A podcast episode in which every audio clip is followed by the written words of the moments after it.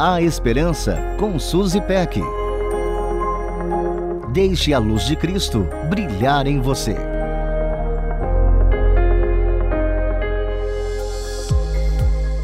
Quero fazer uma pergunta muito importante para você. Você costuma se automedicar? Acredito que quase todos nós já lançamos mão desse recurso alguma vez na vida. A gente sabe também que tem a turma que faz da automedicação um estilo de vida. Contudo, sabemos que ela apresenta muitos riscos à nossa saúde. Por isso, sempre vale a pena procurar um especialista antes de começar um tratamento medicamentoso.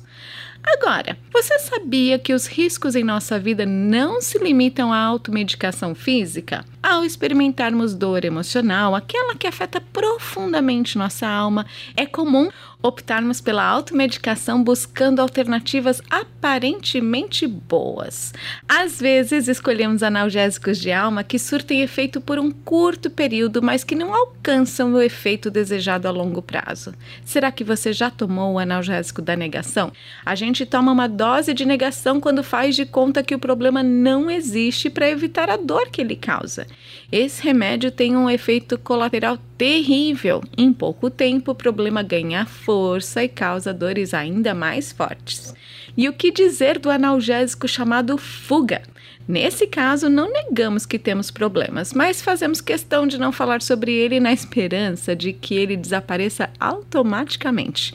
Ao invés de sumir, o problema se fortalece e sempre nos encontra de novo.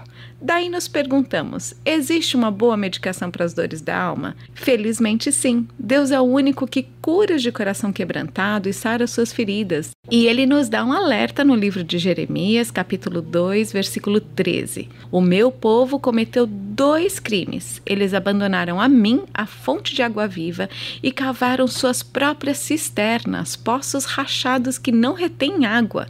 Esse versículo nos leva a uma reflexão sobre o uso dos analgésicos de alma aos quais recorremos. Eles são cisternas rachadas que não retêm água e por isso não matam nossa sede e nem resolvem o nosso problema. Entretanto, podemos recorrer ao Senhor, nossa fonte segura. No Evangelho de João, Jesus afirma ser a fonte de água viva e diz que aquele que nele crer e beber da água que ele dá nunca mais terá sede. Esta água, sim, é um remédio eficaz e sem contraindicação. Jesus nos dá discernimento necessário para lidarmos com as situações difíceis, o conforto para aceitar o que é imutável a esperança de que um dia não haverá mais choro nem dor, seja ela física física ou de alma, mas só alegria de estarmos para sempre em Sua presença. Então hoje convido você a beber da água viva que corre do trono de Deus para lavar e curar sua alma. Nele podemos confiar.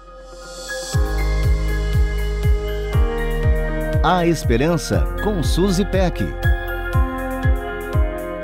Deixe a luz de Cristo brilhar em você. Para conferir esse e outros conteúdos, acesse transmundial.org.br.